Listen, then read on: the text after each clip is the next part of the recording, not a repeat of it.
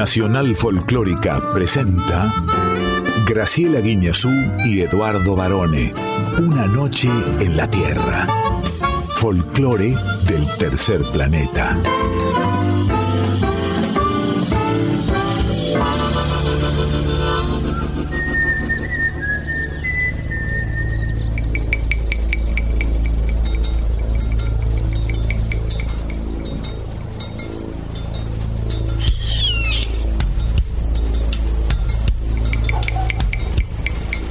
Medianoche.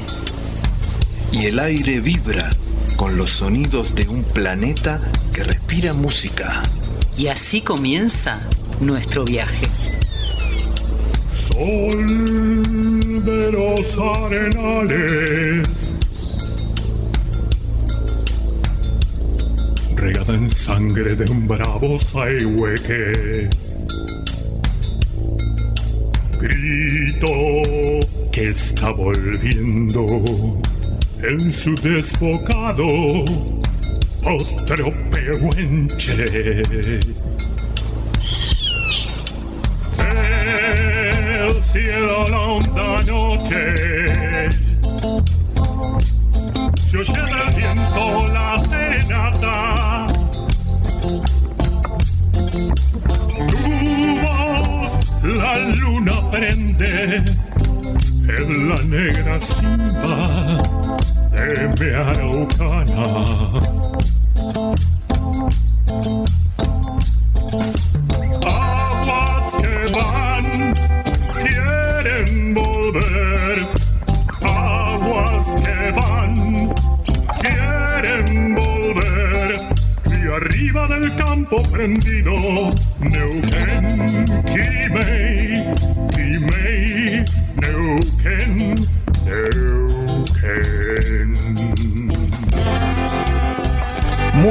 Buenas noches, muy buena madrugada tengan todas, tengan todos.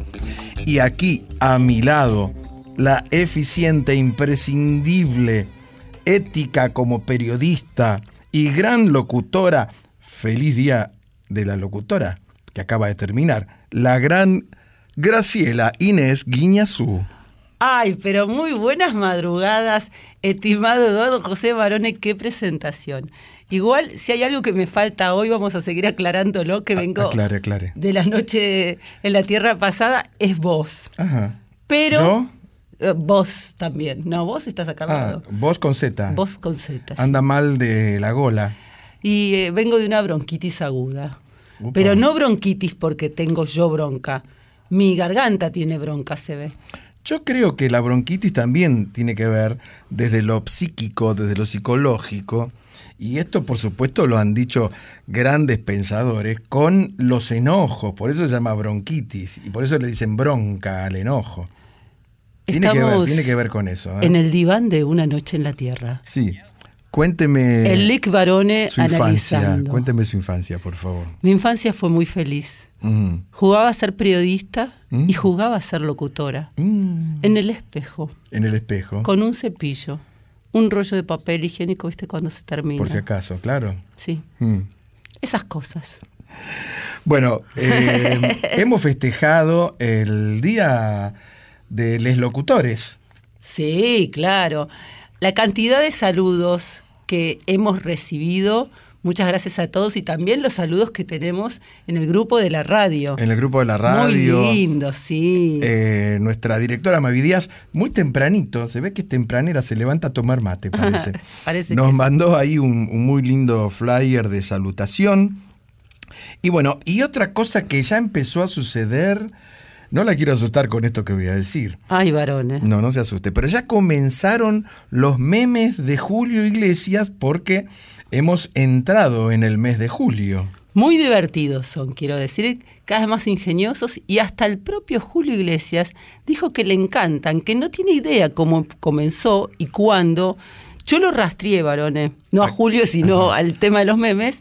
2015 más o menos fue cuando comenzó esta explosión. Hola Graciela, me va, me va, me va.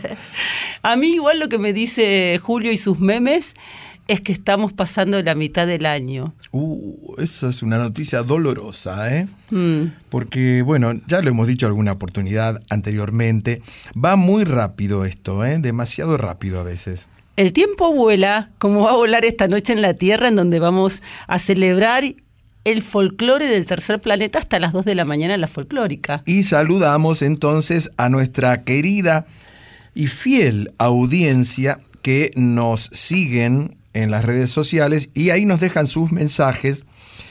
Eh, por ejemplo, en Instagram, Arroba una noche en la Tierra FM 98.7. en Facebook, Una Noche en la Tierra y próximamente en TikTok también. ¿eh? ¿En serio? Sí, va a tener que empezar a hacer esos bailecitos. Ay, raros. no, varones, esos son bailes que son para la gente amiga. ¿Quiénes nos acompañan? Quique Pesó en la presentación artística. En la columna exclusiva de Ana Cecilia Pujals con X de México, nosotros. En la preguntita A recibimos una gran, gran invitada. Nada menos que la actriz uruguayo-argentina, ya podríamos decirle, Natalia Oreiro. En Yo Soy, El bombisto y cantante. Le tengo que pedir que me pase algunos tips de, de bombo. ¿eh? Eh, Rodrigo Montero. un amigo de Una Noche en la Tierra. Y en Arriba el Telón, Carolina Liponetsky, que es la autora de la obra Ensayo sobre nosotros que se comienza a dar en Timbre 4. en los controles botonitos, el señor. Diego Costilla Rosato. Como dijimos, nos quedamos aquí en la folclórica hasta las 2 de la madrugada. en Nacional Folclórica FM 98.7. Y como la música hace sonreír al mundo, y como hemos comenzado hablando de Julito Iglesias, ¿qué va a suceder? Y nos vamos para España porque Julio Iglesias pretende cantar el tango como ninguno. Sí, pero antes tiene el mensaje de un amigo. Escuchemos. Enrique, ¿cómo te va? Bien, ¿y a ti? Decime, Enrique, ¿qué has querido hacer con el tango Gira Gira? Con Gira Gira. Eso es. Una canción de soledad y desesperanza. Hombre, así lo he comprendido yo. Por eso es que lo cantas de una manera admirable. Pero el personaje es un hombre bueno, ¿verdad? Sí. Es un hombre que ha vivido la bella esperanza de la fraternidad durante 40 años. Y de pronto, un día, a los 40 años, se desayuna con que los hombres son una fiera. Pero dice cosas amargas. Carlos, no pretenderás que diga cosas divertidas. Un hombre que ha esperado 40 años para desayunarse. ¡Pum!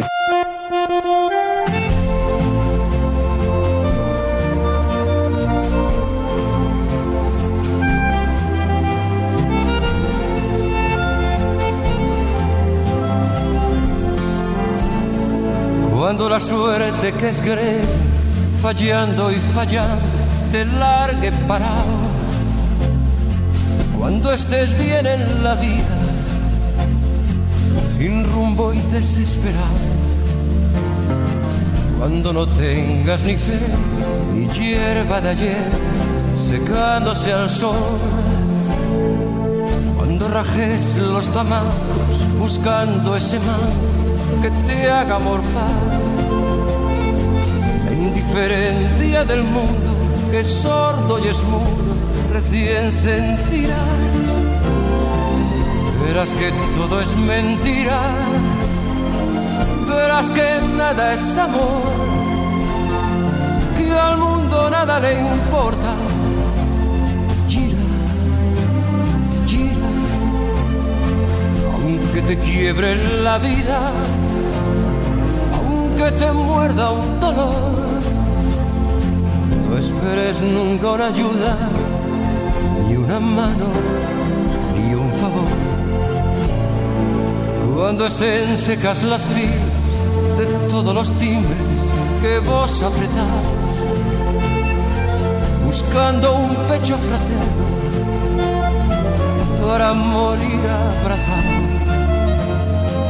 Cuando te dejen tirar después de cinchar lo mismo que a mí. Cuando manches que a tu lado se prueba la ropa que vas a dejar. Te acordarás de este otario que un día cansado se puso a ladrar. verás que todo es mentira, verás que nada es amor, nada le importa. Gira, gira, aunque te quiebre la vida, aunque te muerda un dolor, no esperes nunca una ayuda, ni una mano, ni un favor. Ahí estaban pasando entonces Carlitos y Julito, ¿eh? Carlos Gardel le hizo la primera y arrancó Julio Iglesias con esta versión de Gira Gira, que él dice Chira Chira. Chira, chira. Porque, claro, tiene un antecedente del año 80, 81, cuando él escuchaba SAS y los SAS cantaban Chira Chira para arriba. Pertenece esta versión de Julio Iglesias de Gira Gira al tango, al disco tango de 1996 que fue producido por Roberto Un personaje argentino increíble, Roberto Livi. Alguna vez voy a contar alguna de las anécdotas que él tenía. Y con Raúl Parentela como artista asociado. O sea que tenía parientes acá. Tenía eh. muchos parientes, Bien. Julio, sí.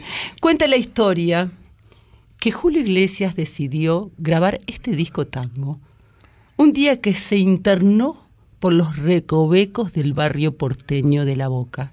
¿Estuvo en caminito? Sí, que está caminito en el disco, entre otros. ¿eh? Dice que escuchó cerca de 500 temas y se encontró de repente, y eso que tenía una relación muy profunda ya con Argentina Julito, con poetas de letra- letras de tango como Enrique Santos Discépolo, que es el autor de Gira Gira y quien estaba con Gardel antes, hace un ratito, Pascual Contursi, Ibi Polay y Alfredo Lepera, entre otros. Eh, y lo que escuchábamos previamente es parte de uno de los videos que dirigió en los años 30 Eduardo Morera, protagonizados por supuesto por el Zorzal Criollo. Y mal que le pese a Julio, que le agradecemos estas versiones de tango que ha hecho, porque hay que animarse, y él lo hizo como una ma- manera en aquel momento de renovar su música, es que nadie la canta como Gardel. No, nadie puede cantar como Gardel. Bueno, em, ¿qué tiene para ofrecer hoy? Te tengo para ofrecer un viajecito Sí, hacia Perú qué lindo. y nos pero- quedamos también aquí en Buenos Aires. Sí. Nos vamos a transportar en el tiempo al año pasado y esta es la canción que yo he elegido para compartir con todos los locutores y locutoras en su día y con nuestros oyentes, por supuesto.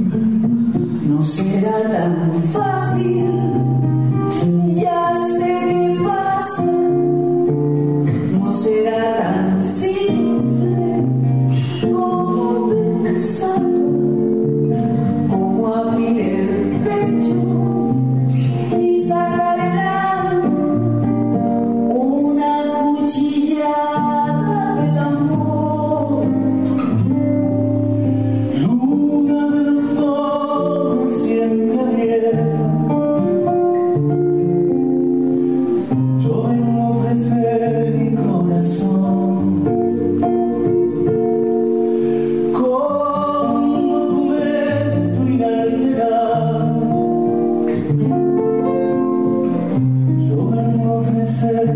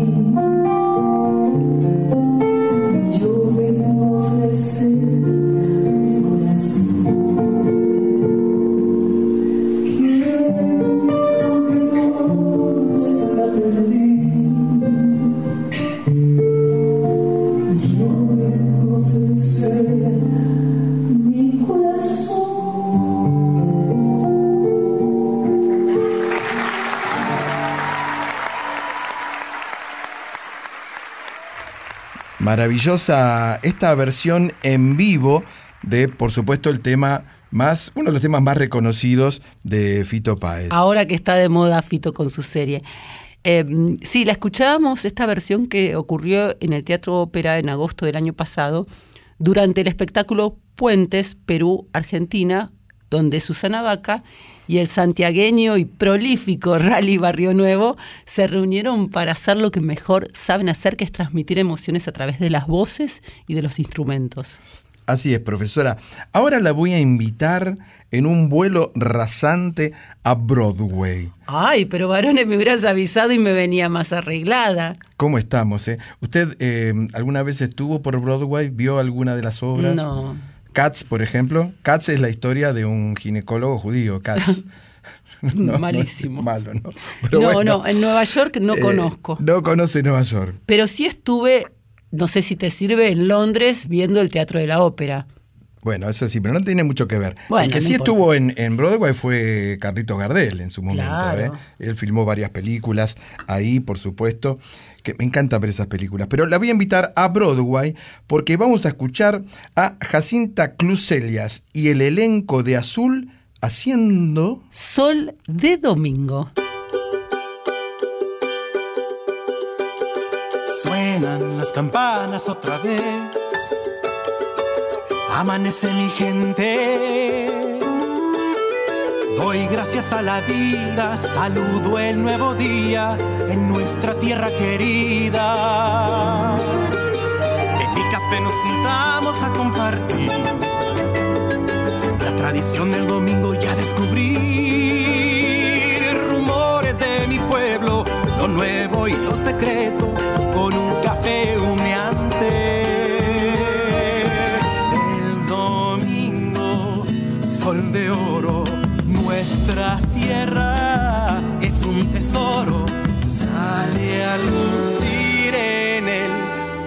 azul. El pájaro azul en mi mente quiere cantar y con mi cuaderno puedo imaginar un mundo de poesía, músicas y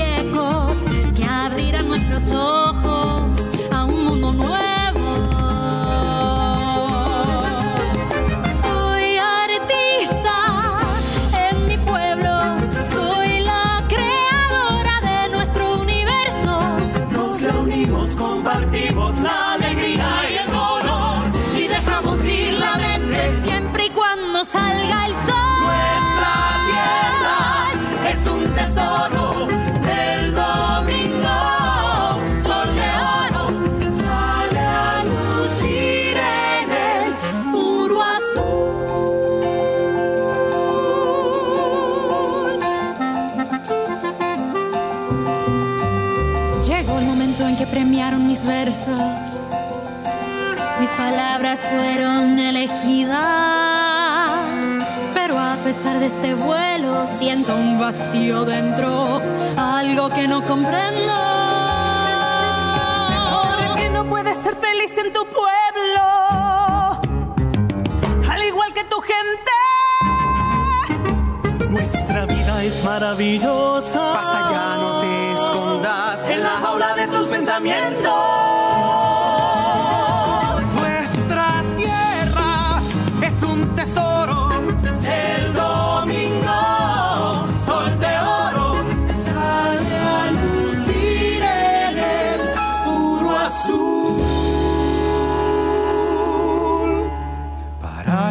La realidad no se sufra tanto.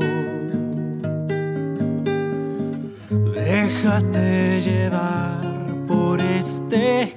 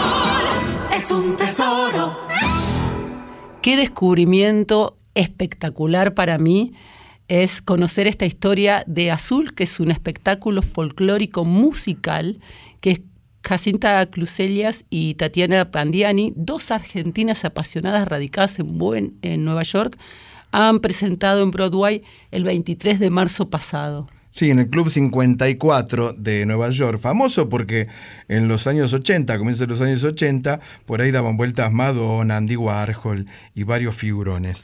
Pero en un momento se abrió a las expresiones latinas también y por supuesto lo que estábamos escuchando tiene mucha raigambre de nuestro continente, sobre todo del sur de nuestro continente, y ha sido una obra que trata sobre el arte y la experiencia de los inmigrantes. ¿Mm? Está ambientada en un mundo de, de realismo como mágico y sigue la historia de una joven ambiciosa, que no es usted, Mm. Blue Bird, que deja atrás su hogar y viaja con la esperanza de ganarse la vida como poeta. Es una historia que además está atravesada por la música de raíz folclórica argentina y latinoamericana. Es un espectáculo bilingüe. Casi todo el elenco, excepto Jacinta, que es argentina, como decíamos, es eh, norteamericano. Y han logrado una, un musical que es realmente precioso. La fuerza de esta canción que escuchábamos. Y tanto Jacinta como Tatiana, que son las creadoras, eh, no solo viven en Nueva York, son de la, de la ciudad de Buenos Aires, sino que se han perfeccionado en todo este arte. Y hablando de poetas, me voy a tomar un atrevimiento que es recomendar una película en esta plataforma Netflix que se llama Mary Shelley. Mary Shelley.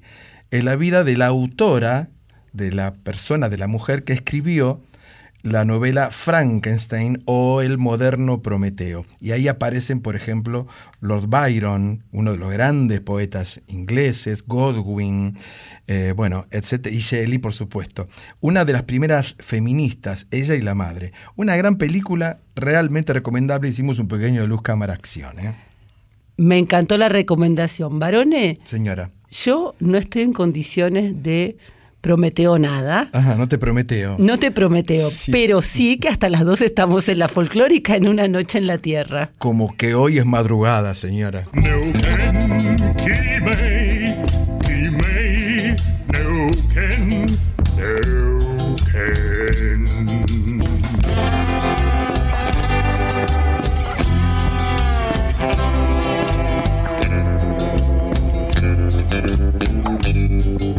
Noche en la Tierra, folclore del tercer planeta, con Graciela Guineazú y Eduardo Barone.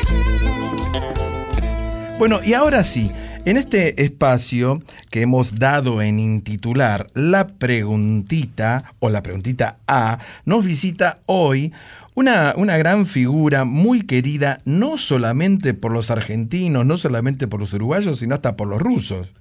En todo el mundo, Israel, Bélgi- Bélgica, España, Italia, ha dado la vuelta al mundo Natalia Oreiro como actriz y también como cantante en Rusia, inclusive, por ejemplo, y en Ucrania. Claro. Han aprendido a hablar el español gracias a ella. Y bueno, cuando hizo la película de Gilda, han aprendido a cantar las canciones de Gilda. Entonces, usted, profesora, que es una periodista inquieta, aunque bastante afónica, ha tenido la oportunidad de entrevistarla a Nati Oreiro. Y bueno, y aquí está esa charla realmente muy simpática. Vamos a escucharla. ¿Qué significa el río para vos cuando estás de un lado o del otro lado de la orilla? Eh, bueno, el río, en realidad para mí el río sí es un puente, digamos. Yo crecí con el río eh, como parte de todos mis días, salía del liceo y me iba en bicicleta con una amiga a la playa y al río y las primeras veces que vine a la Argentina fue cruzando el río justamente y es el río más grande del mundo, más ancho del mundo, pero para nosotros los rioplatenses es, es un lazo de amor. El río de la Plata es lo que nos une, es la idiosincrasia que compartimos culturalmente, con la música, con la historia, con el cine, esa nostalgia que nos pasa de tener un río marrón. Eh, creo que el tango en ese sentido lo, representa muy bien. Y, y para mí siempre fue muy importante eh, estar cerca del río, sí. Em, si bien cuando llegué a Argentina de chica me costaba el hecho de que la ciudad estuviera de espaldas, poco a poco encontré lugares que estaban eh, mirando hacia el río, ¿no? Y uno, de alguna manera, yo eh, tengo como esa afinidad porque sí, cuando miro el horizonte siento que, que, que veo eh, mi Uruguay natal y cuando estoy en el Uruguay miro el horizonte y veo mi, mi casa argentina, así que es como una simbiosis en ese sentido. Eh, bueno, no por nada tengo una canción que dice que soy del Río de la Plata. Y porque sí, porque, porque soy de los dos lugares y porque me identifico mucho con, con la cultura argentina y la uruguaya, porque Uruguay es mi origen y Argentina es mi casa. Mi, hoy mi cuna, mi hijo, mi marido, mis amigos, pero al mismo tiempo sigo sintiendo eh, esa pertenencia al Uruguay muy, muy marcada y muy fuerte.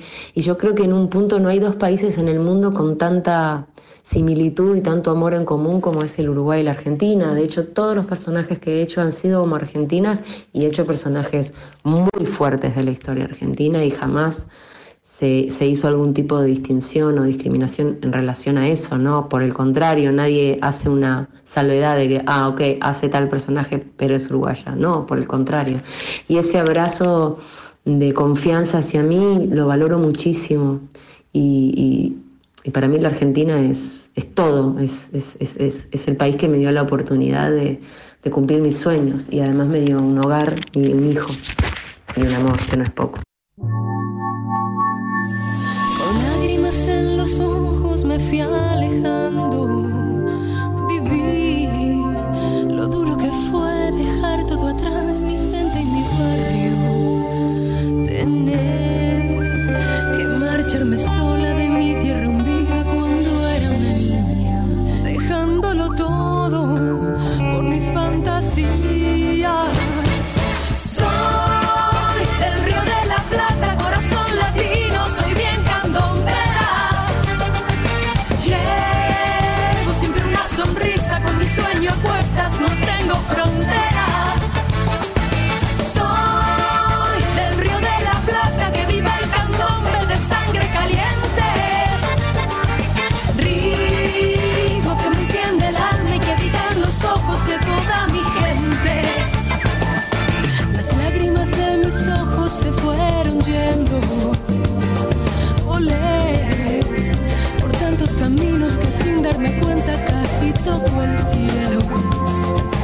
oh, yo le canto al mundo con toda la fuerza que llevo aquí dentro. Que vale la pena luchar por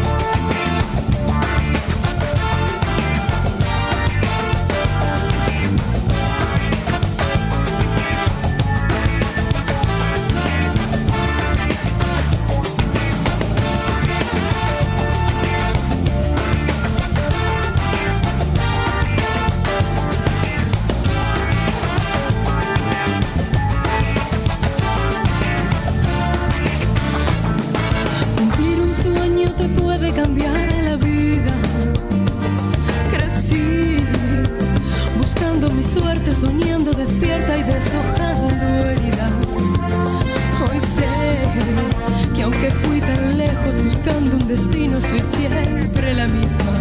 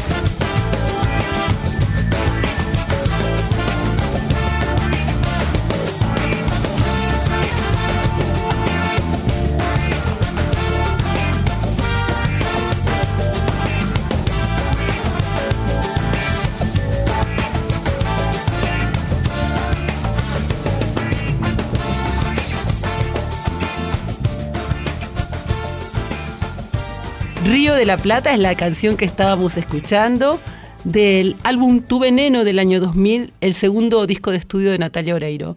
Como nos decía Natalia, esta canción que escribió para ella el músico Facundo Monti, que es uno de los hijos de Giacomo Monti. Sí, Giacomo Monti, claro. Eh, tiene que ver con su historia de vida.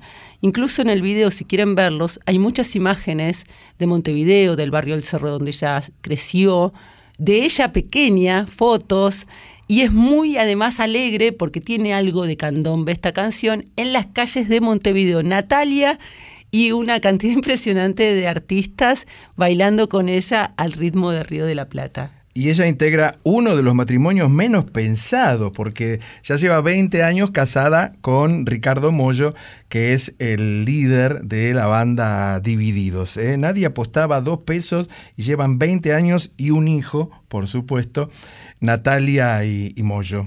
Es muy linda además la historia de amor de ellos porque los presentaron, empezaron como amigos, se fueron encontrando en lugares y él se enteró que ella tenía un grupo de yoga con músicos en su casa y un día se le apareció con una turmalina, que es una piedra Ah, sí, que se turmalina. suele Sí, utilizar sí. Para, para energizar. Ella estaba muerta con él.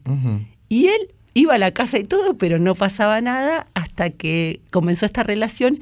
Y justamente Natalia le puso turmalina al disco, a uno de sus discos, en honor a ese amor. En Merlín Atahualpa es el nombre del hijo, 11 años, pero ahora le dicen Atahualpa Ata porque el nene decidió que Merlín era su nombre de bebé. Es muy linda la historia de Natalia. Es muy linda, por supuesto, y también, por supuesto, Ricardo Mollo tiene sus grandes virtudes como músico, como compositor y, y bueno, y como, como una de las figuras centrales del rock argentino. más que nada tiene la gran virtud de ser él una persona coherente. Y yo creo que Natalia también lo es. Abordamos la idea del río, lo que significa para ella, porque yo la estuve mucho tiempo con ella para una nota especial en la revista Viva y ella eligió una locación que el río fuera el puente. Y vos tenías que ver la cara, cómo se emocionaba en la producción de fotos cuando miraba hacia el horizonte. Vamos a seguir escuchando entonces este reportaje exclusivo de Una Noche en la Tierra con Natalia Oreiro. ¿Cuáles son los recuerdos que te siguen acompañando del barrio El Cerro de Montevideo, donde creciste y viviste hasta que llegaste a Buenos Aires a los 16 años? Y yo creo que uno es la niñez, por eso es tan importante la primera infancia. Yo creo que siempre somos eso, lo que fuimos en los primeros 6, 7, 8 años de vida. Y el cerro fue eso. En el medio viví en España también cuando era muy chica, pero siempre eh, mi recuerdo es España. Cuando nos fuimos a España y cuando volvimos de España, volvimos a, al cerro. Eh, recién dije España, mi recuerdo es España, pero en realidad mi recuerdo es el cerro, ¿no? Es la casa de mi abuela Hilda, es jugar en ese galpón horas y horas cuando volvía de la escuela, corriendo con la moña desatada, cuando subía a la fortaleza a buscar entre lo que había ahí al- algún descubrimiento, eh, alguna sorpresa, la libertad de ser niños, de vivir en un barrio.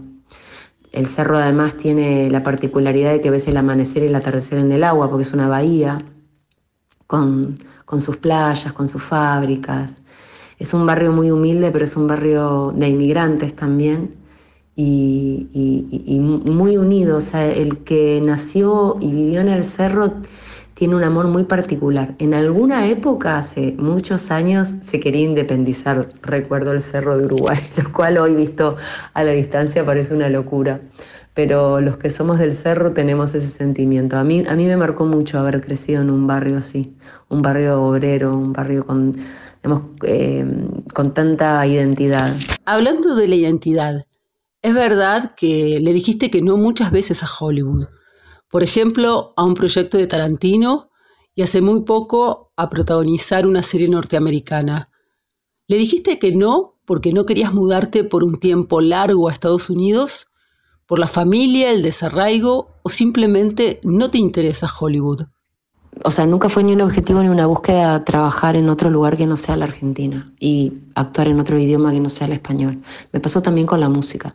Sí, he recibido a lo largo de, mi carrera varias propuestas para vivir allá, incluso en Los Ángeles, y siempre me pareció un lugar de mucha soledad, como, no sé, no. Y además eh, disfruto mucho trabajar acá con, con mi idioma. Y no es que esté negada a hacerlo en otro, en otro idioma o, eventualmente ir y hacer alguna película, pero no, no, no mudarme no jamás. Yo eh, viví el desarrollo desde muy chiquita, fue una elección, pero fue duro. Y la verdad que volver a vivirlo y además con una cultura tan distinta, ¿no? un país tan distinto como Estados Unidos, no, no es algo que jamás estuvo en mis planes. Como que los personajes latinos de, las películas eh, norteamericanas son demasiado estereotipados, no, no sé, nunca me llamó la atención. Eh, sin embargo, sí he tenido propuestas para hacer personajes súper interesantes, pero bueno, el último, que era una serie muy, muy importante, muy grande, yo eh, tenía que elegir entre Santa Evita y esa serie, y bueno, claramente me, me quedé con Santa Evita y no me arrepiento para nada.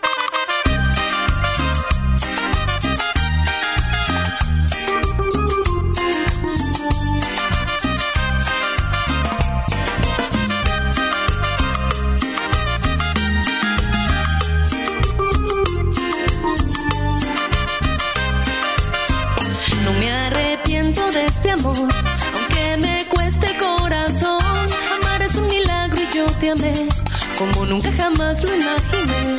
¿Quién va a arrancarme de tu piel, de tu recuerdo, de tu ayer? Yo siento que la vida se nos va y que el día de hoy no volverá. Después de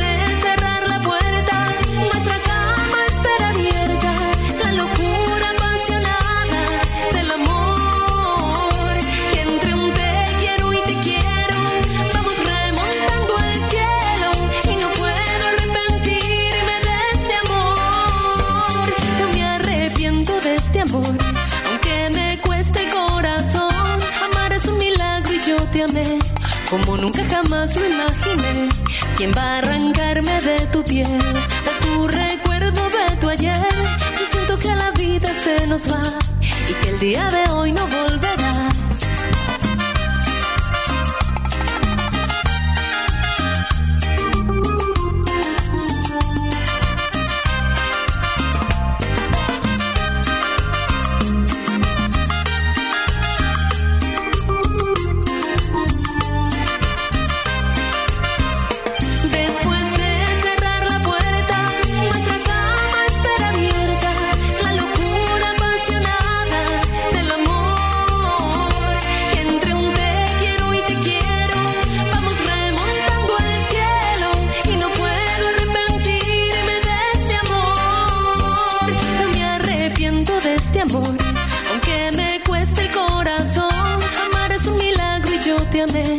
Como nunca jamás lo imaginé. ¿Quién va a arrancarme de tu piel, de tu recuerdo, de tu ayer? Yo siento que la vida se nos va y que el día de hoy no volverá.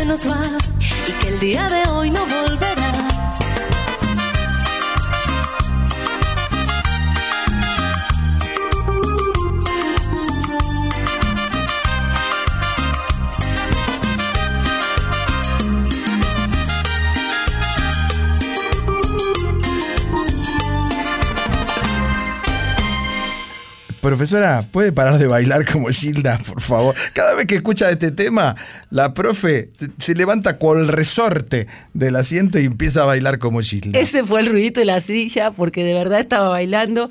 A mí Gilda es una artista, lo hemos contado un montón de veces, que siempre me gustó. No tuve la oportunidad de conocerla personalmente, pero sí la escuchaba antes del trágico accidente de 1996.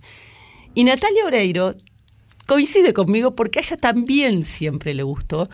Y en todas sus novelas ella un poquito iba a- atravesando el personaje de Gilda hasta que le llegó la oportunidad de protagonizar Gilda, no me arrepiento de este amor. La película, claro. Y ahí hace un cameo Moyo, Ricardo Moyo. Sí, aparece con los ¿No? eh, sí, con el pelo largo Muy gracioso. y hace un comentario cuando ella pasa. No es en la única película que hace un cameo.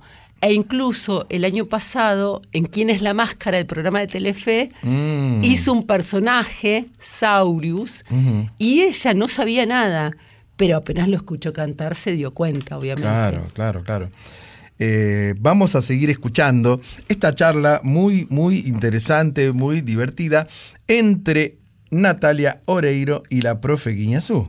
Quiero aclarar algo. Ella hablaba de la moña desatada y la moña son los es- cordones. No, ¿qué cordones? Son los Ah. eh, son los moños que se ponen en la escuela primaria Ah. en Uruguay, que usan delantal blanco y, y- Ah, yo pensé que eran los cordones. no, varones. ¿Sabe quién mal dice también la moña desatada? Eh, José Carabajal, el sabalero. Ah. Cuando canta a mi gente, hay una parte que dice con la moña, los chicos, los, los botija con las moñas desatadas. Y claro, porque es una imagen, una postal de Uruguay.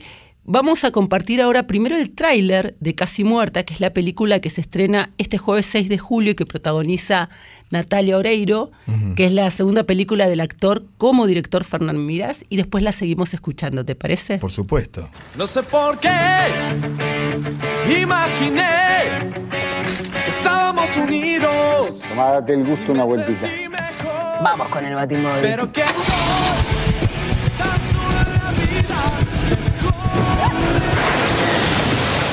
¿Qué pasó? Tengo que viajar a Buenos Aires. María está muy mal.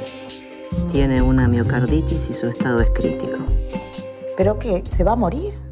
Como máximo un mes.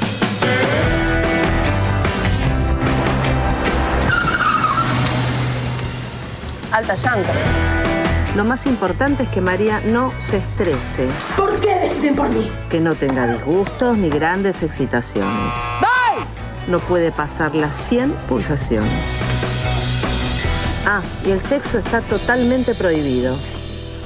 Javi, la mina se puede quedar seca en cualquier momento y vos le querés dar ahora.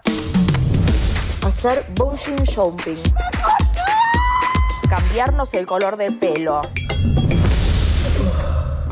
¿Está bien? Hoy era el día de drogarnos. Vos me besaste dormir. Concéntrate. Si decidís contra mi voluntad cuando yo no esté más, voy a volver del más allá mientras duermas para morderte el ojete. Yo estaba muerto de amor por vos. Perdóname, ¿vos quién sos? La novia. ¿La novia de quién?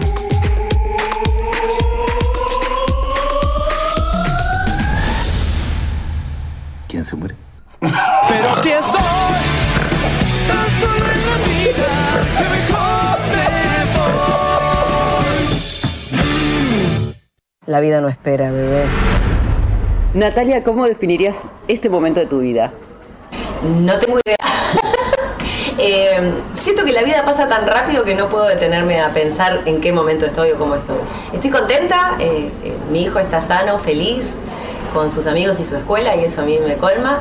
Y yo estoy bien, estoy eh, trabajando en cosas que me gustan, eh, profundizando en situaciones sociales que también para mí son importantes, estrenando una super película que es Casi Muerta, dirigida por Fernán Mirás, que está buenísima, a partir del 6 en todos los cines, el 6 de julio, y también vamos a estrenar la segunda temporada de Yossi por Amazon Prime Video, creo que en septiembre me parece, así que re contenta y con muchos proyectos para hacer en cine. Justamente hablando de Casi Muerta, volvés a la comedia después de un papel tan fuerte como el de Santa Evita. ¿Qué te sedujo de esa María para decir que sí? Bueno, lo que más me sedujo de Casi Muerta fue el director, porque hace un par de años estábamos rodando con Fernán Mirás una peli, los dos como actores, que era re loca, y él acababa de estrenar su ópera prima que era El peso de la ley y a mí me fascinó, me encantó como director y le dije, la próxima peli que haga, llámame para cualquier papel. Así fue que cuando tuvo la oportunidad de rodar Casi Muerta me llamó y me encantó, me encantó la idea, el proyecto, el libro, pero básicamente su mirada. Él tiene un humor porque es muy gracioso, pero es muy ácido al mismo tiempo.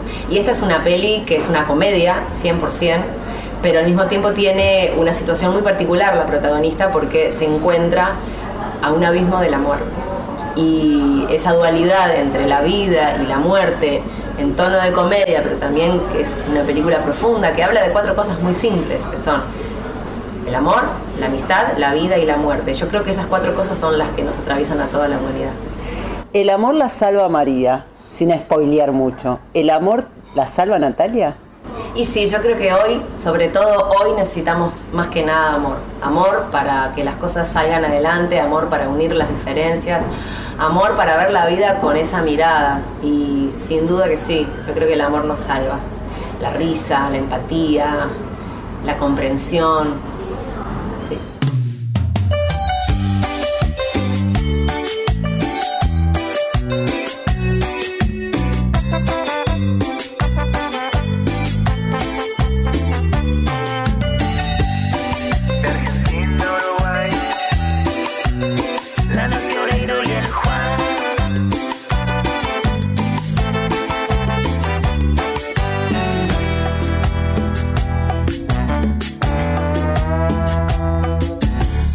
Marchaste sin palabras, cerrando la puerta. Justo cuando te pedía un poco más. El miedo te alejó del nido sin una respuesta, dejando un corazón herido, dejándome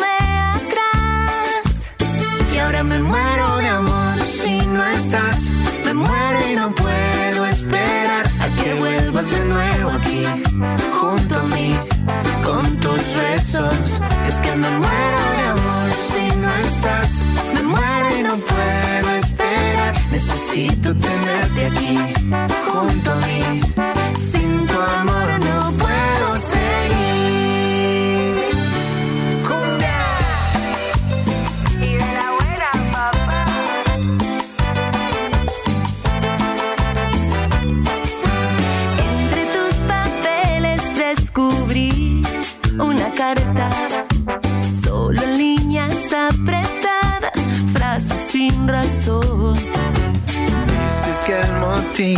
fue la falta de aire.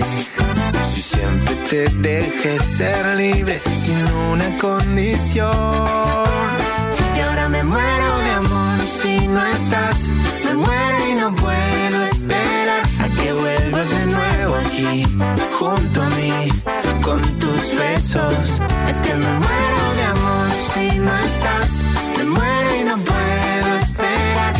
Necesito tenerte aquí, junto a mí. Sin tu amor no puedo seguir. Dime que no es verdad que voy a despertar. Cerca de tu piel, igual que hasta ayer. Porque me muero de amor si no estás. Me muero y no puedo esperar que vuelvas de nuevo aquí, junto a mí, con tus besos. Es que me muero de amor si no estás. Me muero y no puedo esperar. Necesito tenerte aquí, junto a mí.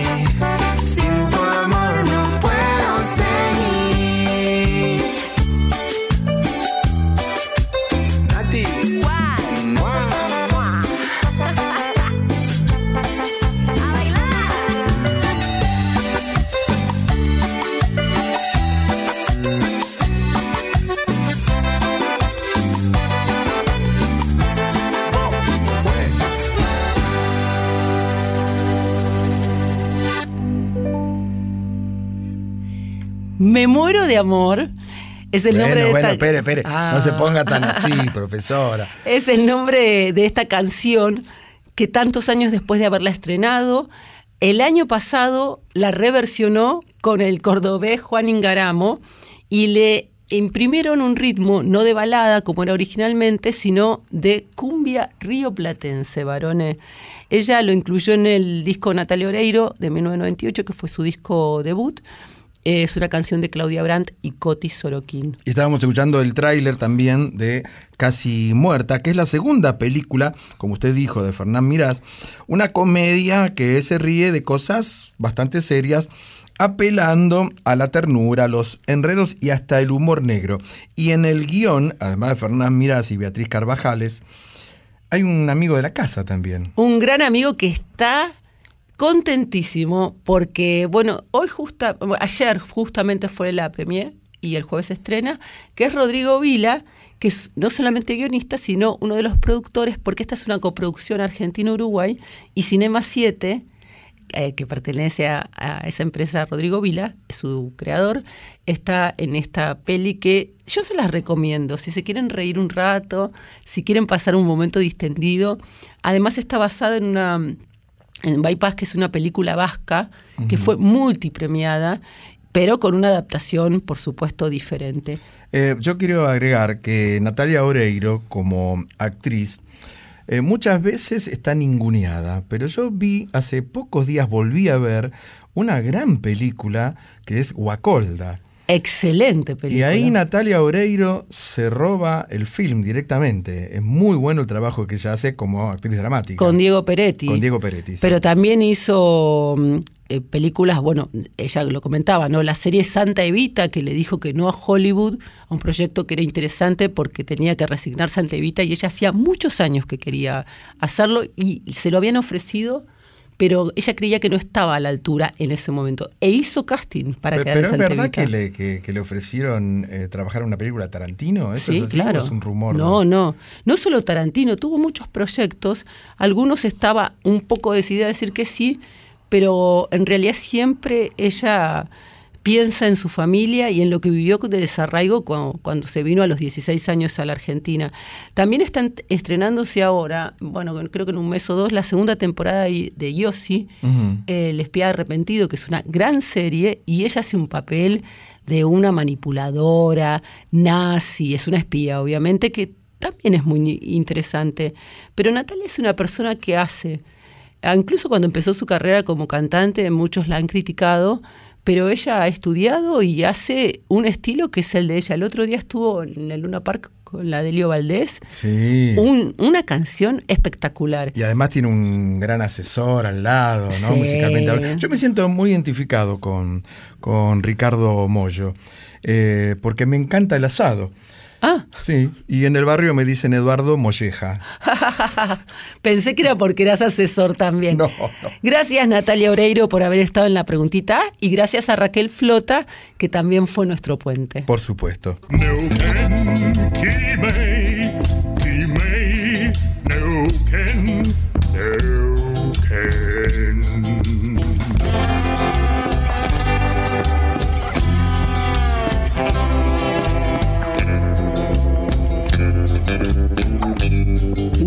En la Tierra, folclore del tercer planeta, con Graciela Guineazú y Eduardo Barone. Llega ahora, estimada audiencia, querida profesora, una sección donde presentamos particularmente la cultura de ese gran país hermano que es México. Usualmente esta sección está comandada por la periodista mexicana Ana Cecilia Pujals, pero ella se encuentra precisamente en tierra azteca, con lo cual en esta velada vamos a ser nosotros quien les aproximemos, le traigamos una historia encantadora. En un acto de atrevimiento y arrojo, Ana Cecilia Pujals ha dejado en manos nuestras la columna exclusiva con X de México.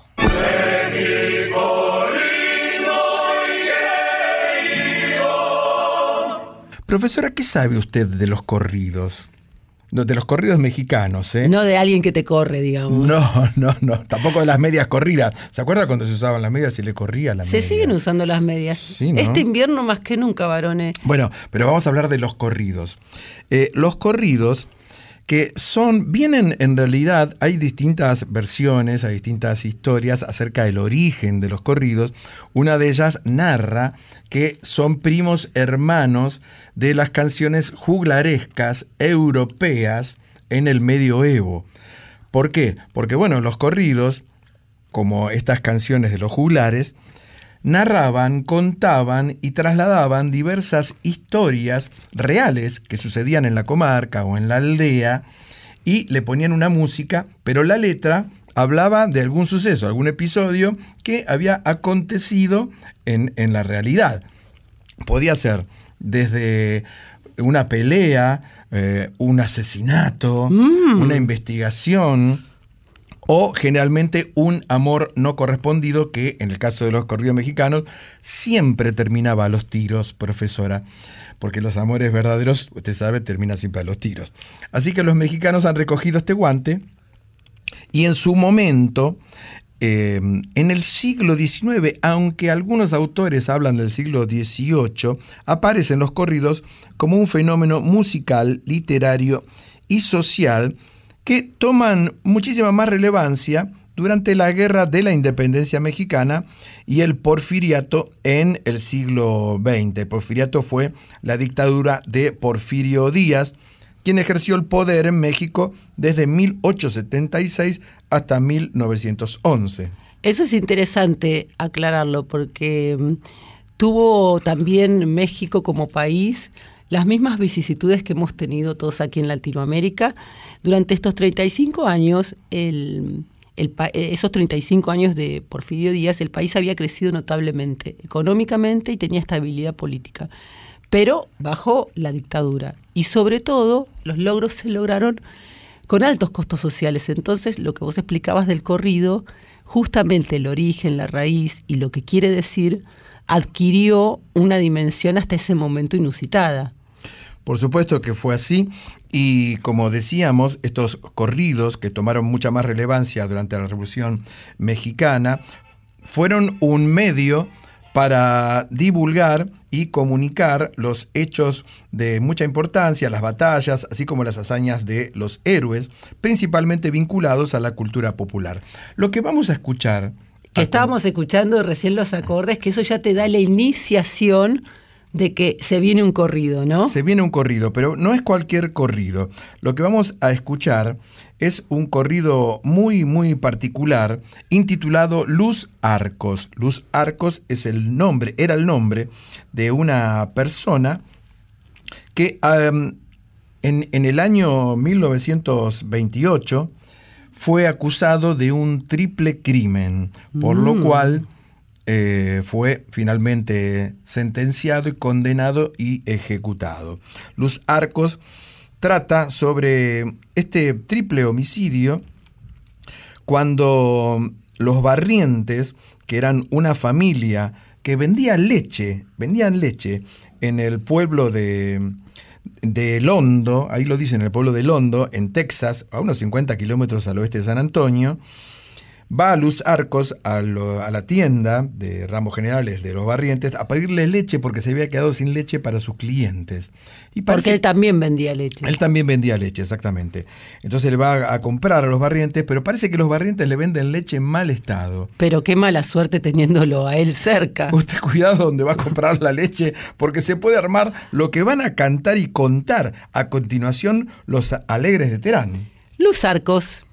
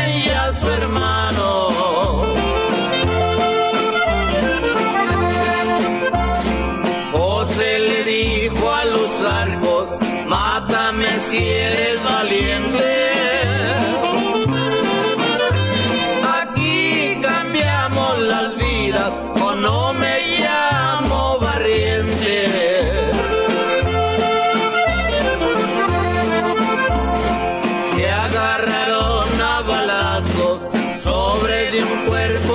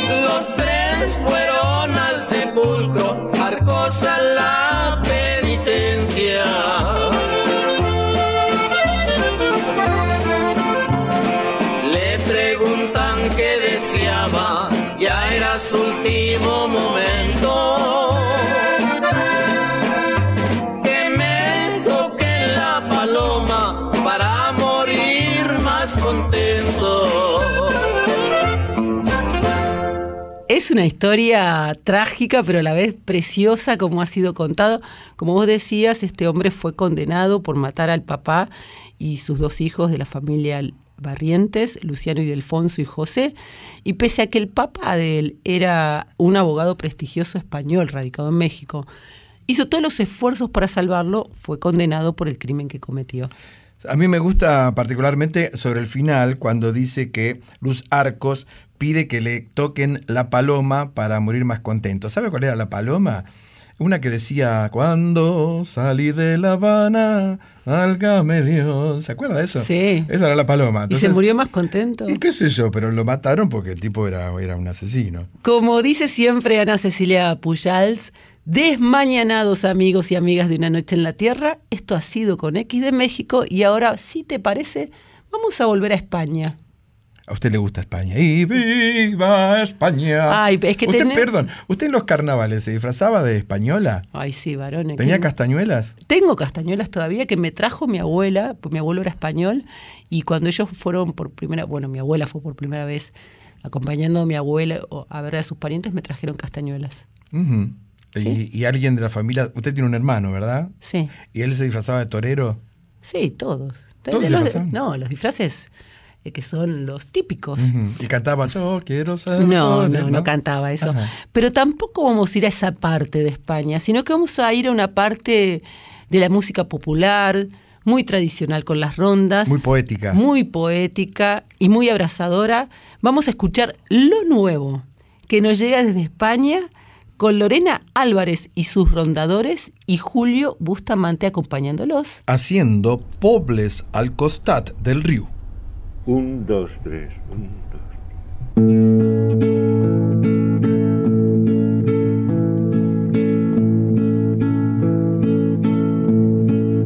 Al costat del riu on el temps no passa mai són el lloc on oblidar els amors sense trellar La nit que es vàrem trobar vaig mirar cap a altra part perquè la teua presència no pertorbés el meu cap. Per no viure d'il·lusions me'n vaig anar cap a casa pensant que t'oblidaria. Però això no ha pogut ser. Pobles al costat del riu. La teua imatge en la boira. Els teus ulls sortint de l'aigua. Entre el els núvols i els estels. Es vàrem trobar. Vaig fugir com un covard perquè la teua bellesa no s'endugués el meu cor. Per no viure d'il·lusions me'n vaig anar cap a casa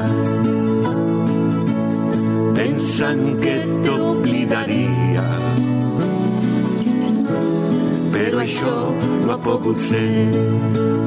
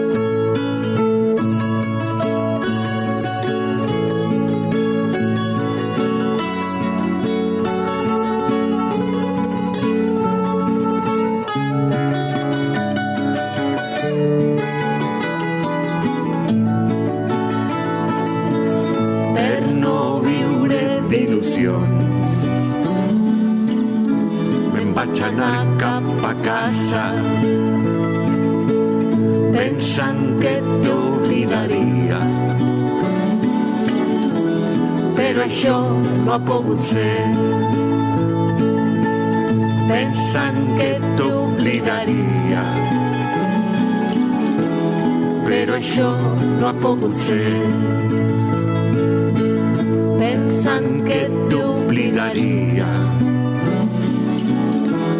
Però avui no ha pogut ser.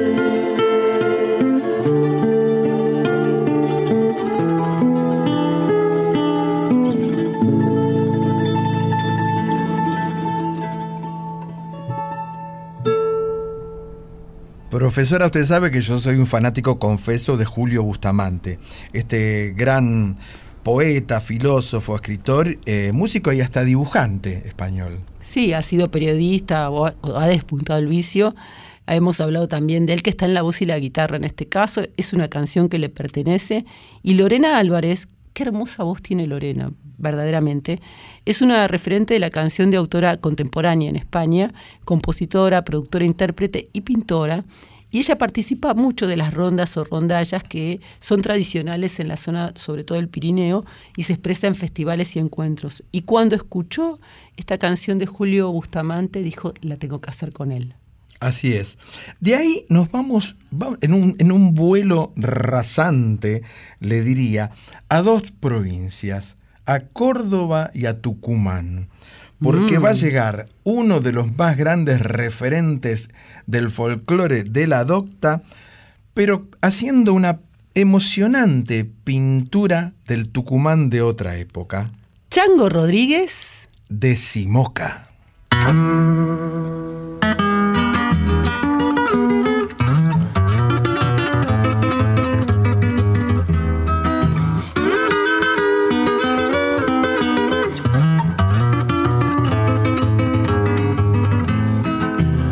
Carretas cañeras cruzan la laguna, el grillo a la luna le da su cantar y en los valles retumba mi caja, canta con la zapra todo Tucumán.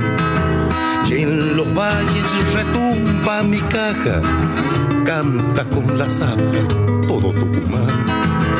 La noche en tus ojos, la miel en tu boca.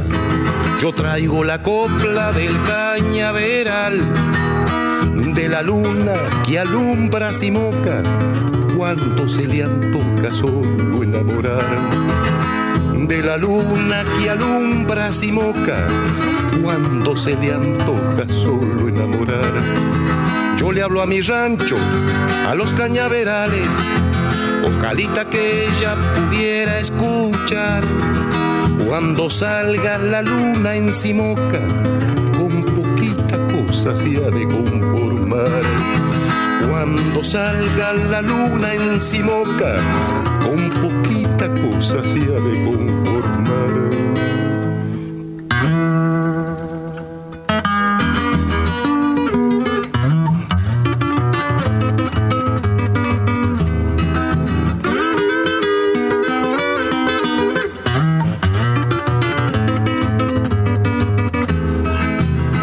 Las carretas subiendo el camino, pensando en el ruido de su traquetear.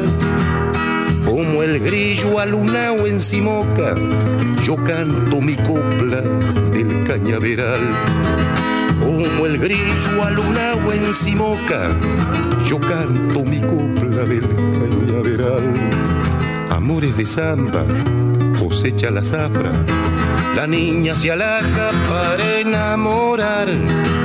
Que tan solo un decir se me antoja después de su boca, nadita querrá.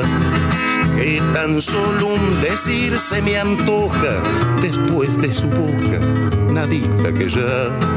Yo le hablo a mi rancho, a los cañaverales, ojalita que ella pudiera escuchar cuando salga la luna en Simoca, con poquita cosa se ha de conformar. Cuando salga la luna en Simoca, con poquita cosa se ha de conformar. Cómo me gusta el estilo guitarrístico, además de compositivo, por supuesto, del Chango Rodríguez, cuyo verdadero nombre era José Ignacio Rodríguez, un referente insoslayable de la música folclórica de nuestro país, ¿no? Es autor de hermosísimas canciones como Vidala de la Copla, de Alberdi, que la dedicó a su barrio, de mi madre, de Simoca, que era la que escuchábamos, Samba de Abril, y la más famosa de todas, hablando de los corridos, lo podemos enganchar, una historia trágica que le ocurrió al Chango Rodríguez, que estuvo preso incluso por eso. En la cárcel escribió Luna Cautiva. Contamos esa Lo hemos contado, sí. por supuesto. Bueno, llega otra sección donde solemos presentar a los valores emergentes y a los talentos que aún no son tan reconocidos, pero deberían serlos. Y en este caso vamos a preguntar y vamos a presentar a un amigo de la casa, porque lo que llega es... Yo soy Yo soy.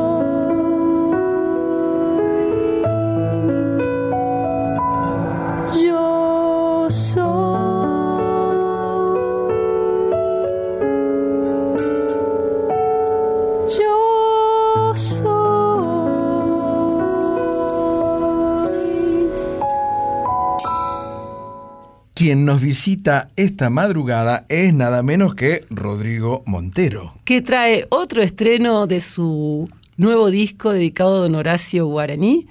Trajo bajo el brazo un estreno exclusivo para Una Noche en la Tierra. Piel morena de azucena, sombra de la madrugada, rojo vino, puñalada, y das la vida por nada, rojo vino, puñalada, mi bien, y das la vida por nada. Hola Eduardo y Graciela, acá los saluda Rodrigo Montero, cantante y bombisto de la ciudad de Buenos Aires. Y hoy les quería contar que estoy a punto de estrenar nuevo disco de folclore, un disco con obra del gran Horacio Guaraní. Don Horacio se va a llamar. Eh, y bueno, es algo que hace tiempo tenía ganas de hacer, ya que siempre admiré la música y la poesía del potro. Así que bueno, ya por 2020, cuando saqué mi primer álbum sencillito, empecé a cranear este, este nuevo proyecto, este nuevo disco. Y todavía no puedo creer que ya, dentro de muy poquito, el 12 de julio sale. Eh, así que bueno, va a estar disponible en Spotify, en YouTube, en todas las plataformas digitales. Es un disco en el que participaron Laura Albarracín, Franco Luciani y hasta el hijo del propio Guaraní, Horacio Guaraní Rodríguez. Eh, el 15 de julio lo voy a estar presentando en Circe, en Villa Crespo, cerquita del Cid Campeador, a donde bueno, los espero para que celebremos a lo grande. Les mando un gran abrazo y ahora les quiero presentar un adelanto de este nuevo disco eh, con Ariel Argañarás en guitarra y Franco Luciani en armónica. eh, para ustedes, mi versión de Puerto de Santa Cruz.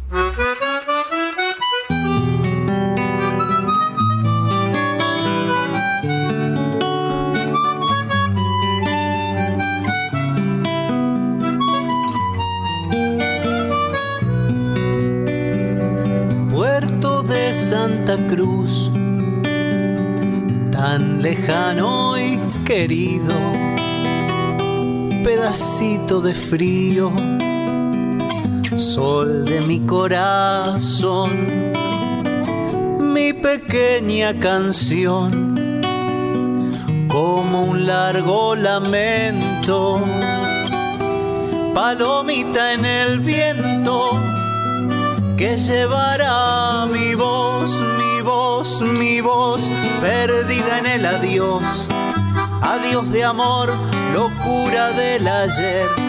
Ayer de fuego bajo el caserón, el caserón, refugio del amor, amor de amar bajo la nieve gris y el gris del mar golpeando el ventanal, el ventanal donde tu boca azul, azul, azul, tu boca junto al mar.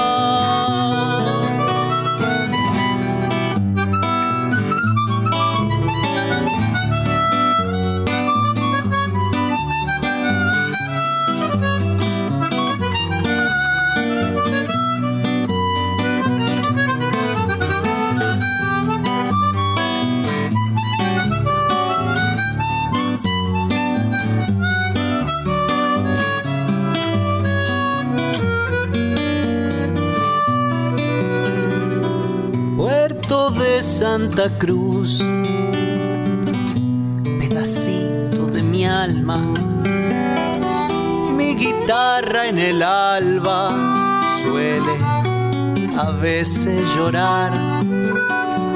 Las gaviotas del mar, si preguntan por ella, dile que en una estrella volveré a encontrar. Y el mar, y el mar de nuevo me dirá, dirá tu voz perdida en el adiós, adiós de amor, locura del ayer, ayer que vuelve con tu risa azul, azul, azul, tu boca junto al mar, mirar caer la nieve, enloquecer, enloquecer bajo aquel caserón, la nieve tú y mi viejo Santa Cruz, puerto de Santa Cruz, puerto de Santa Cruz.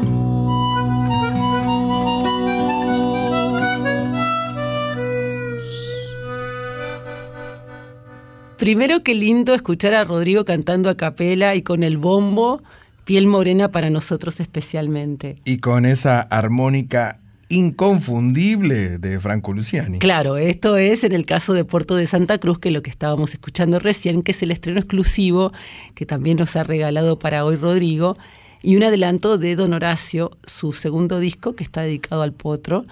Y lo que te quería decir es que lo está presentando, como nos contaba, En vivo. en vivo el próximo sábado 15 de julio a las 20 horas en Circe Fábrica de Arte, que queda en General Manuel A. Rodríguez 1559 en Villa Crespo. Ahí estaremos, por supuesto. No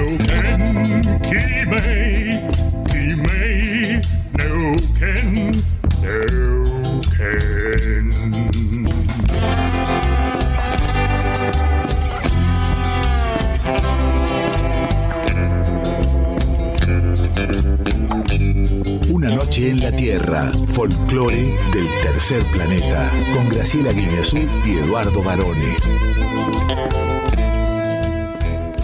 Profesora, ¿a usted le gusta el teatro? Me encanta el teatro, varones. ¿Sabe hacer teatro? Siempre. ¿Hizo teatro de chica? Sí, ¿Y su mamá la retaba porque hacía teatro? No, No. por- porque mi mamá era actriz vocacional Ajá. y yo en un momento de mi adolescencia fui a estudiar con ella y su profesor de teatro. Muy bien, a mí me encanta el teatro también, ¿eh? Una de las expresiones artísticas más eh, lindas, más particulares. Eh, yo lo que no soporto es el, el teatro filmado. Hay Mm. algunas plataformas que pasan teatro filmado. No es teatro si está filmado. Ese es un recurso que fue muy bien aprovechado también en pandemia y muy necesario. Pero no lo sé. Bueno, el teatro, teatro de verdad, está aquí en... Arriba, el telón.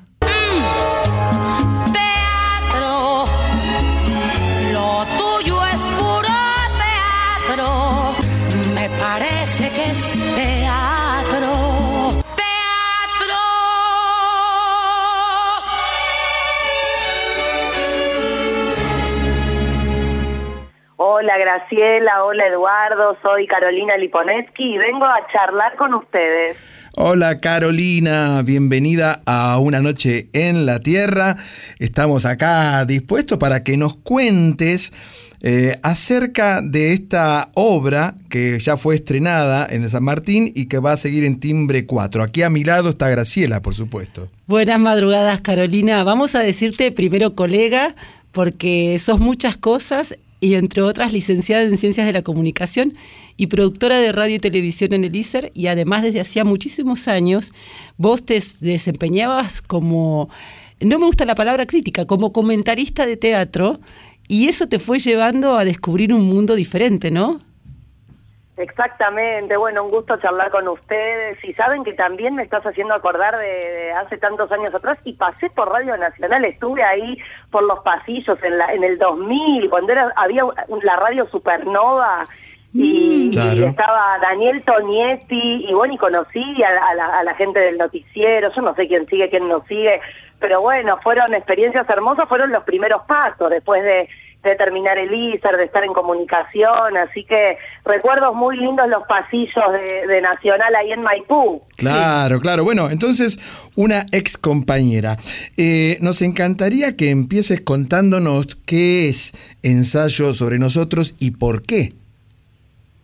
Y bueno, esto surge en el taller de dramaturgia eh, de Javier Dolte. Somos un grupo que escribe, eh, todos los viernes nos encontrábamos a tomar mate, esto mucho antes de la pandemia, tomar mate, leer textos, hacer devoluciones, y después vino la pandemia y todo siguió por Zoom, éramos cuadraditos en la pantalla, hablando, ¿no? Eh, leyendo nuestros textos, hablando sobre teatro, y bueno, de- en ese espacio escribí varias obras, entre ellas eh, ensayos sobre nosotros, tenía ganas de escribir sobre una pareja, y los estragos que el tiempo eh, puede provocar. Entonces hay un contraste entre el pasado y el presente, un pasado de ensueño en el que se conocen, en el que proyectan, en el que todo del otro es hermoso, porque recién lo conoces, ¿no? Porque todavía uno no, no, no, no sabe de los sinsabores, eh, y poco a poco van, bueno, se y- y hay, digamos, un eh, contraste con el presente en el que pasó de todo, eso te vas enterando en el transcurso de la obra, y los ves, un- los ves grises, los ves un poco enojados el uno con el otro, no pudiendo avanzar, trabados, y bueno, y la trama va avanzando para ir descubriendo qué fue lo que les pasó. No, ahí es cuando empiezan a aparecer de, de ese encantamiento inicial los más no que los sí, ¿no? Y sí, totalmente. Hay un momento en el que él le dice te amo, con todo lo bueno y lo malo que no puedo detectar. Y bueno, y poco a poco, ¿no? Con los años, con, con la convivencia, eh, el amor eh, no alcanza, pero acá sí que alcanza. Pero bueno, no quiero spoilear, eh, porque hay un final luminoso. Pasan cosas bastante dramáticas, por eso decimos una comedia no tan comedia, un drama no tan drama, porque hay humor, eh, porque hay chistes, porque hay eh, una cosa muy de, compañerismo y de y tierna entre ellos, eh, pero bueno, también les pasan cosas fuertes, ¿no? Porque uno va al teatro y a mí me parece que, que, que es lindo salir transformado, que, que sentir identificación en algún punto, y la verdad que el público me dice que se, se identificó al menos en algo, si uno tuvo una pareja, al menos en algo se identificó y si no la tuvo eh, también, ¿no? Porque bueno, lo que uno puede esperar, soñar, proyectar, así que bueno, un poco de todo.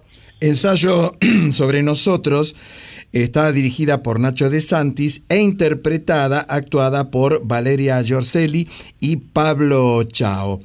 Eh, y la pregunta que viene muy al caso, estimadísima Carolina, es, ¿el formato pareja funciona o no funciona? Y bueno, yo creo que sí, porque en definitiva lo que lo que planteé eh, eh, en estos tiempos en que, viste, está la trieja, está la, la, la pareja abierta en los jóvenes. El poliamor. Es formato, te, claro, el poliamor, digamos que está la idea de pareja tradicional y conservadora. Es una pareja heterosexual que sueña con tener un hijo, una familia tipo, pero a lo que te va llevando la obra es saber cómo podés ir quizás a esa familia no tipo, a ese hijo que tal vez no es a la manera tradicional, porque la obra está atravesada por búsqueda de, de- de tener un hijo, complicaciones, tratamientos, ovodonación, inseminación, eh, donante, hay de todo eso que entonces le da su toque más moderno, más contemporáneo, y no la quiero spoilear, nuevamente voy a decir el final, pero hay un camino hacia una nueva forma de familia, no la tradicional, pero creo que sí que funciona, pero tal vez eh, a la manera de cada pareja, ¿no? A mí me parece que eso es lo que sucede y vos a esta protagonista además le imprimiste muchas cosas que tienen que ver con lo que hemos transitado muchas mujeres a lo largo de nuestra vida y que antes no sucedía, todo el tema de querer tener un hijo y no poder y someterte a tratamientos y cómo eso también va desgastando la pareja, pero si hay amor, me parece, Caro, que estamos iluminados, ¿no? Totalmente, y sabes que lo vio mi terapeuta y me dijo, qué lindo poner en el escenario esto que a tantas mujeres traen al consultorio eh, en, en cuanto a estas dificultades, porque siempre estuvieron, pero no siempre se hablaron y mucho menos se pusieron sobre un escenario, siempre eh, estaban hace 40 años eh, quienes no podían tener hijos y bueno, y se quedaban ahí porque no estaba el avance de la ciencia eh, con, con las inmensas posibilidades que da y mucho menos se hablaba y bueno, y de a poco se fue todo esto poniendo un poco más eh, sobre la mesa y, se pudo hablar. Uno cuando le pasaban ciertas cosas se enteraba solo porque hablaba con, con alguna amiga y decía, a mí también me pasó y a mí también me pasó, pero eh, esto lo que trata también es de, de hacer que nos sintamos menos solos, ¿no? Algunos que van y lo ven, las mujeres se emocionan mucho, los hombres también porque el hombre está... eh, eh, es un compañero, pero digamos el personaje, ¿no? Totalmente eh, que, que acompaña, que está, que está, y ella le dice, y no me acompañaste, y en estos contrastes que se ve el pasado, ves cómo siempre la acompañó, entonces qué se arma ella, ¿no? Con todo lo que fueron transitando. Así que hay mucho y, y hay emoción y hay esto, ¿no? Identificación, que en definitiva lo que ahora se dice interpelar, me interpela, no me interpela, bueno, eh, hay también un poquito de esto. En algún punto seguro eh, todos nos vamos a identificar. Ensayo sobre nosotros es una obra que apenas estrenada en el Cultural San Martín tuvo críticas realmente muy laudatorias. Hace mucho que yo no, no leía críticas eh, tan buenas acerca de una obra teatral, sobre todo la de Carlitos Pacheco en La Nación también, eh, y eso me llamó la atención. Ahora eh, que terminó la temporada, perdón, en el San Martín, van a estar en Timbre 4. Exactamente, te- vamos a estar en julio y en agosto, los lunes a las 21, eh, desde el 10 de julio.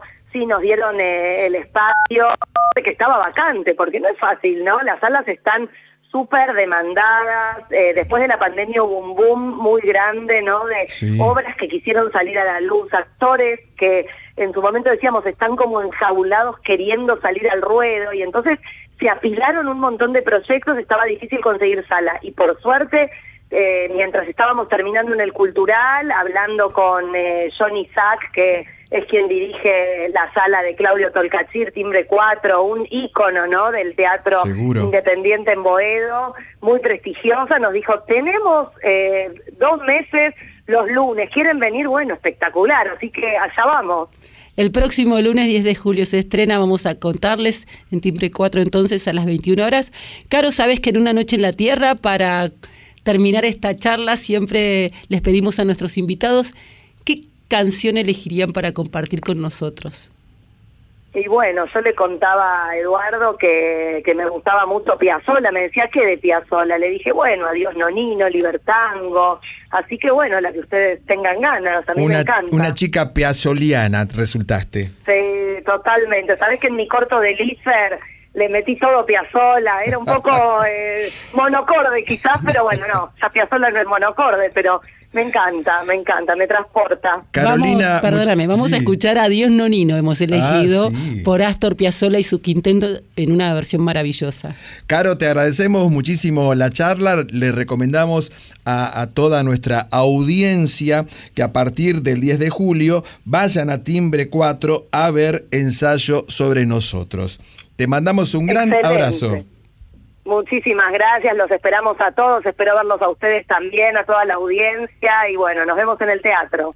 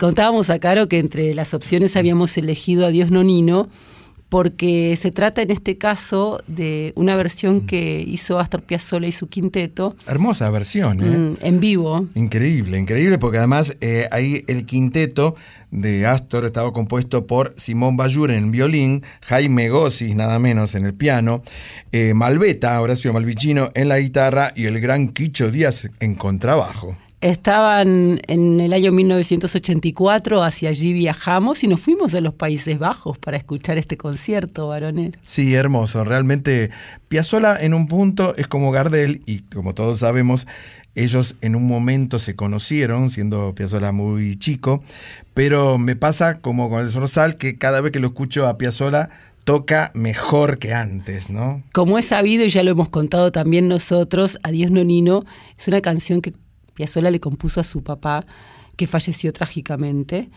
Él estaba de gira cuando Vicente Piazzolla murió, eh, volvió a Nueva York, Astor, y compuso esta canción. Y contó Daniel Piazzolla, el hijo de Astor, hace unos años, que en un momento eh, Astor pidió que lo dejaran solo. Se metieron todos en la cocina y hubo un silencio absoluto primero. Y luego empezamos a escuchar ellos el bandoneón de Astor tocando una melodía muy triste y así nació Adiós Nonino. Hermoso, hermoso. Como hermoso va a ser este momento que aquí les vamos a presentar. Llega otra de las secciones exclusivas de Una noche en la Tierra, intitulada Poemas en la voz.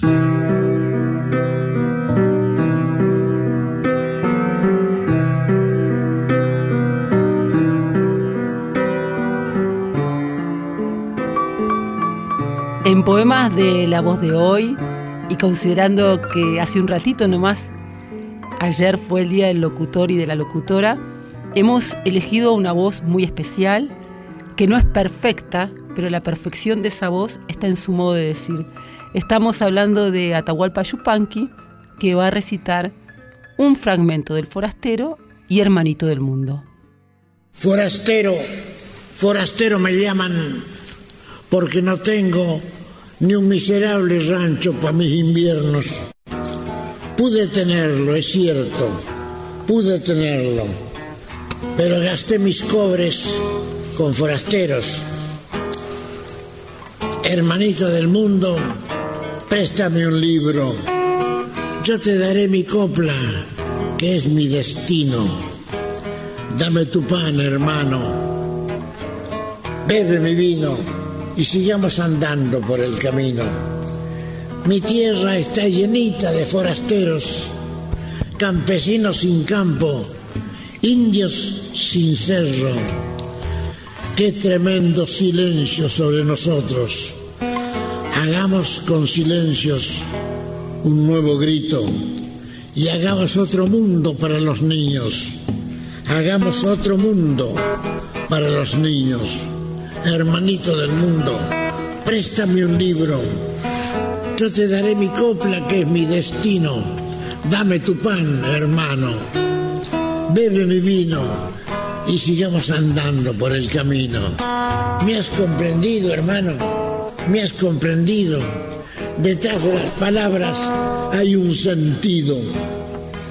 Hagamos otro mundo para los niños. Hagamos otro mundo para los niños.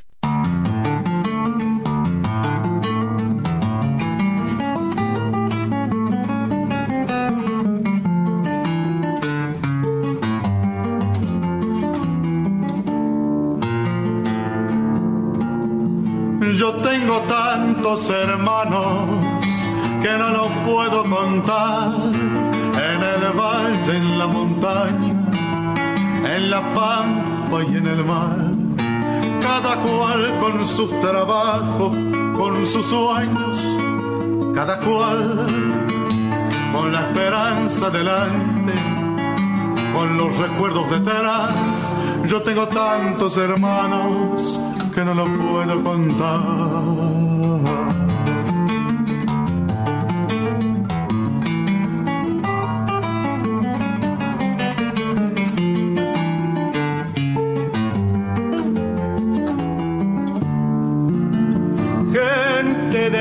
Caliente, por eso de la amistad, con un rezo para rezarlo, con un llanto para llorar, con un horizonte abierto que siempre está más allá y esa fuerza para buscarlo con tesón y voluntad. Parece más cerca es cuando se aleja más. Yo tengo tantos hermanos que no los puedo contar.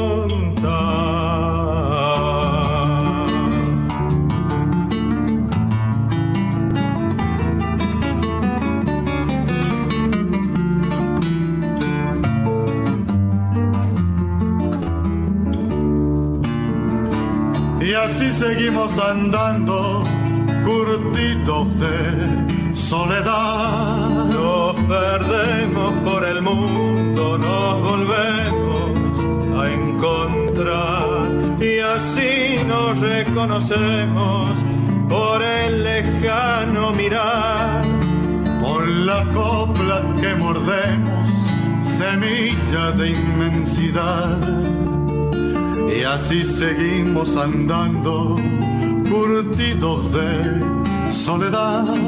Y en nosotros nuestros muertos, pa' que nadie quede atrás.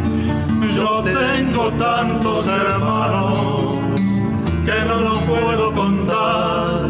Y una novia muy hermosa que se llama libertad.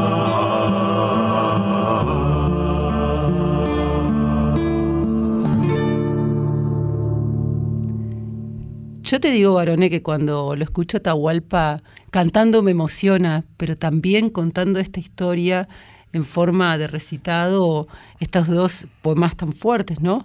Como El forastero y Hermanito del Mundo, pienso que hay voces que, que nos atrapan desde todos los lugares posibles.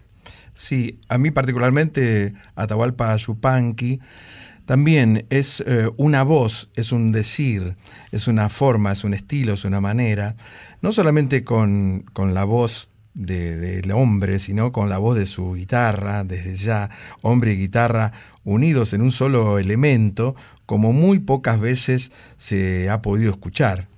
Y hablando de escuchar, la canción que elegimos es Los Hermanos, de, y la está interpretando Demetrio Javier y Xavier, perdón, y Coya Yupanqui, que es el hijo, Roberto Coya Yupanqui, de Donata. Y este material nos, los nos lo envió justamente el Coya, porque ocurrió algo muy importante hace pocos días en Cerro Colorado, que es el lugar en el mundo de Atahualpa. Sí, por supuesto. Fue por primera vez, fueron, digamos, en, el- en la zona de Cerro Colorado, en la provincia de Córdoba, que ahí está la Casa del Artista y un conjunto de espacios, y el Centro Cultural Agua Escondida. Lo que la ceremonia que se, que se produjo hace muy poquito tiempo es que se restituyeron al lugar. La primera sería reinhumación de restos en la provincia de Córdoba y la devolución a la tierra de los ancestros de la comunidad Comechingón Sanavirón de Cerro Colorado. Qué bárbaro. Porque se habían eh, exhumado esos restos durante una obra pública, hubo todo un proceso judicial. Sí, en 2018. Claro. Y finalmente son vestigios que datan de más de 5.000 años y que pertenecieron a comunidades indígenas que habitaron esa región. Así que después de una larga causa judicial, una parte de, peri- de peritaje que se realizó tanto en la Universidad de La Plata como en el Instituto Pasteur de Francia, finalmente esa ceremonia se pudo concretar con justicia además, porque hay que, por supuesto, respetar a nuestros ancestros, es algo que siempre decimos. Realmente muy, muy emotivo y, y- y muy emocionante todo, todo este relato y toda esta historia. ¿El mío? El suyo, sí, Ay, como gracias, emocionante y emotivo también es eh, el adiós, el adiós. ¿Me Porque- querés decir adiós? Sí, le quiero decir adiós, adiós y a la Virgen Santa, como, como dicen en el campo, ¿no? Recordándoles que no se dejen entusiasmar por este veranito, porque en cualquier momento se viene otra vez la ola polar. Mira, varones, después de esta noche en la tierra con estas voces que tenemos, yo no me dejo seducir por ningún veranito y estoy súper abrigada a pesar del calorón que hizo ayer lunes y, y que está haciendo ya esta hora. ¿Usted tomando, está, tomando remedios, está tomando fármacos o está tratándose con remedios caseros? Tengo un boticario adentro de mi cuerpo, Ajá. 11 remedios en total, más todos los remedios, eh, remedios, los remedios caseros de mi abuela, de mi mamá y hasta de mi hermana Patrick que me va tirando tips. Así que a todo hemos dicho que sí, y también le hemos dicho que sí a esta noche en la Tierra tan especial. Agradecemos por su muy buena compañía, varones. Aquí que peso A en la presentación artística. Natalia Oreiro, En la preguntita A. Rodrigo Montero Invitado de Yo Soy. y a Carolina Liponensky. En nuestra sección de teatro Arriba al telón. Nos ponemos de pie para agradecerle a nuestro compañero. Pero es que casi me caigo.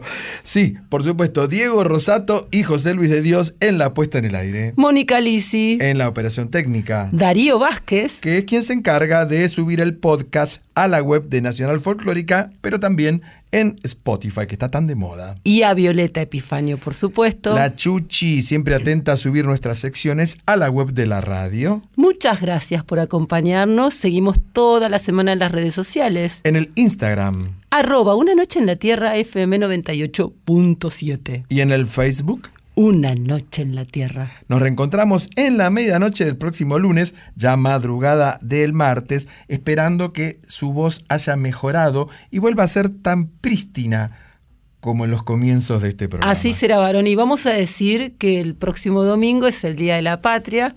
Feliz 9 de julio para todos. Feliz 9 de julio, qué ricas empanadas me voy a clavar. ¿En serio? ¿De qué?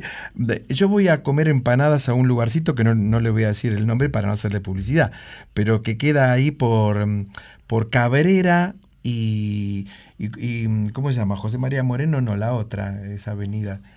Ese, ese mismo, ese rincón norteño. Acoite. No, pero se cruzan en Cabrera y Acoite. Acoite, sí, sí, Acoite. Está diciendo cualquier No, no, no, no. Después se lo voy a pasar bien. Pero hacen unas empanadas tucumanas, ¿eh?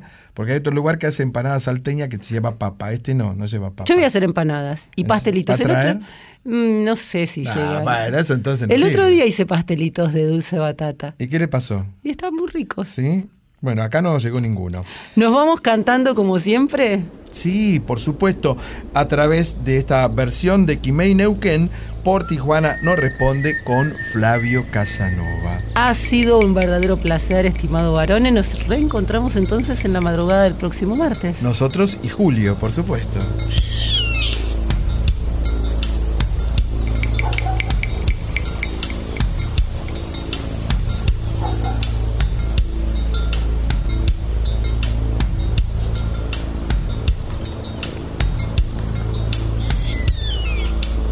Sol de los arenales, regada en sangre de un bravo saihueque. Grito que está volviendo en su desbocado otro pehuenche.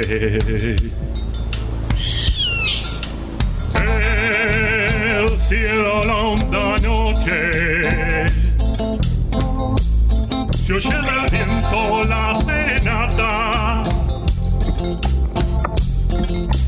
Tu voz la luna prende en la negra cima de mi araucana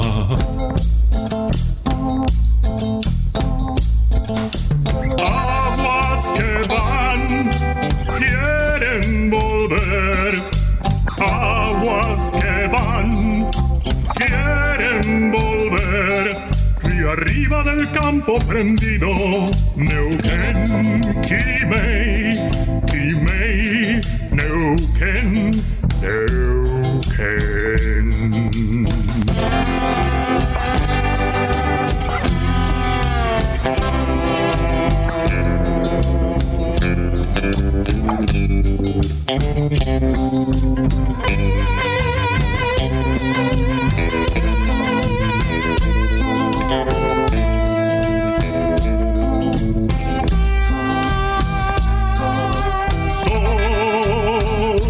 se está gastando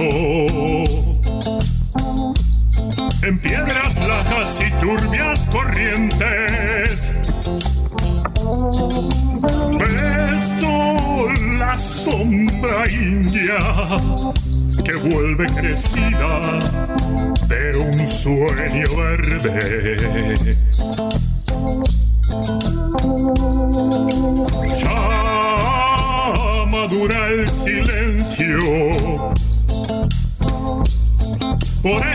Agreste vientre de tus bardas.